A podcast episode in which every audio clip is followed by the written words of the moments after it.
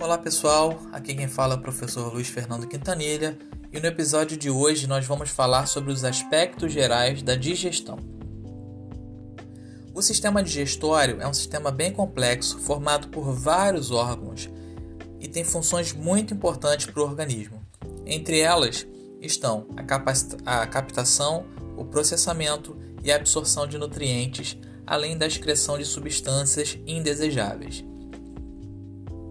O aparelho digestivo é basicamente um grande tubo muscular segmentado e ligado a órgãos e estruturas acessórias, como o pâncreas, o fígado, a vesícula biliar e as glândulas salivares. Durante o trajeto da boca até o ânus, o alimento sofre diferentes estímulos nos diferentes segmentos desse sistema. Mastigação, movimentos por peristaltismo, mistura, ação de enzimas, absorção, etc. De forma bem resumida, eu vou citar os principais órgãos e as suas respectivas funções no trato gastrointestinal. Bom, glândulas salivares são responsáveis pela elaboração de fluidos e enzimas digestivas. Estômago, elaboração de ácido clorídrico e proteases. Pâncreas, elaboração de bicarbonato e enzimas para digestão intraluminal no duodeno. Fígado, elaboração dos ácidos biliares. Vesícula biliar, armazenamento e concentração da bile. Intestino delgado, digestão terminal dos alimentos, absorção de nutrientes e eletrólitos. E intestino grosso, absorção de eletrólitos. Para o início de conversa, o processo básico da digestão dos alimentos é a hidrólise, ou seja, a quebra com uma molécula de água. As enzimas digestivas funcionam exatamente assim, inserindo moléculas de água nas macromoléculas e dessa forma quebrando-as em moléculas menores. O amido é, é, a principal classe de carboidrato da nossa dieta. Ele é hidrolisado em moléculas menores, como maltose e dextrina. A enzima pitialina, encontrada na saliva, responde por muito pouco da totalidade dessa quebra, especialmente pelo pouco tempo que o alimento permanece na nossa boca. A alfa-amilase pancreática é a principal enzima de digestão desse amido já lá no intestino delgado. A maltose, então, quebrada em unidades menores de glicose, podem agora ser absorvidas na mucosa intestinal.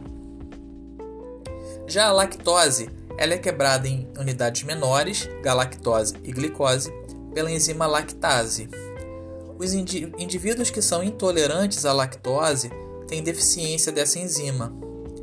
A severidade dessa intolerância varia de acordo com o grau de deficiência e pela quantidade de lactose ingerida. Finalmente, a sacarose, que é o açúcar de mesa, é degradado pela sacarase, originando uma molécula de frutose e outra de glicose, que então serão absorvidas. Já a digestão de carboidratos é, principalmente acontece em duas fases: no lúmen do intestino e em seguida na superfície dos enterócitos, em um processo conhecido como digestão da borda em escova. Esse processo é importante para a geração de açúcares simples e absorvíveis, já no ponto onde eles podem ser absorvidos pelos enterócitos, limitando a disponibilidade destes açúcares para bactérias no lúmen do intestino delgado. As proteínas são inicialmente digeridas pela pepsina gástrica, enzima liberada pelo estômago e ativada após conversão do pepsinogênio em ambientes ácidos. A pepsina hidrolisa proteínas e as peptonas e polipeptídeos resultantes são então hidrolisados por enzimas liberadas no duodeno, tais como tripsina, quimotripsina, carboxipolipeptidase e proelastase.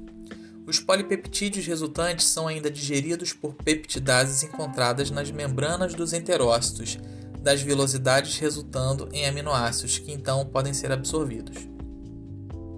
A digestão dos lipídios é um pouco mais complicada, envolve um mecanismo um pouco mais complexo.